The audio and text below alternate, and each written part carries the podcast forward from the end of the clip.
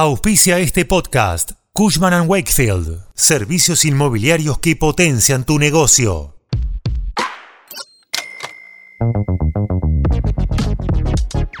Los 47 mil millones de yuanes del segundo tramo del swap de monedas con China que se activaron la semana pasada servirán para dar un alivio inmediato en el refuerzo a las reservas y además van a servir para cancelar un vencimiento de cierta deuda. Te contamos de qué se trata.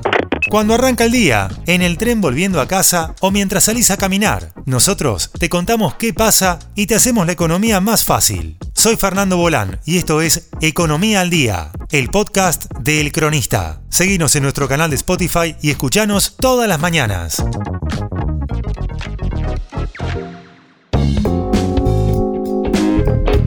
Después de las elecciones presidenciales, asomaba un nuevo frente de inestabilidad cambiaria para el martes 31 de octubre y el miércoles 1 de noviembre. El primer día el gobierno deberá hacer un pago de unos 2.600 millones de dólares al FMI, que se va a pagar con parte del swap con China realizado la semana pasada. Mientras tanto, al día siguiente operará el pago de intereses por el equivalente a unos 850 millones de dólares, para los que ahí sí se venderán yuanes. En total, saldrán unos 3.450 millones de dólares en 15 días. Ahora, rebobinemos un poco. ¿Qué son los derechos especiales de giro? Son un activo de reserva internacional, no son una moneda, pero su valor se basa en una cesta de cinco monedas, el dólar de Estados Unidos, el euro, el renminbi chino, el yen japonés y la libra esterlina. El FMI asigna DEG a países miembros en determinadas condiciones.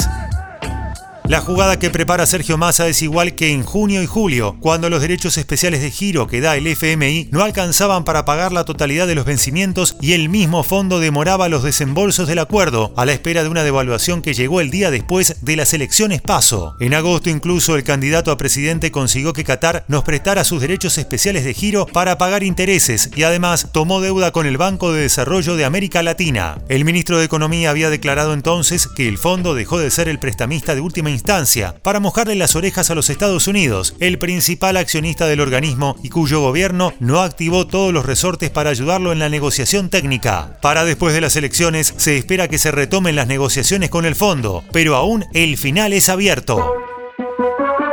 Esto fue Economía al Día, el podcast de El Cronista. Seguinos en nuestro canal de Spotify y escuchanos todas las mañanas. Y si te gustó el podcast, podés recomendarlo. Coordinación Periodística Candelaria Domínguez. Producción SBP Consultora. Hasta la próxima.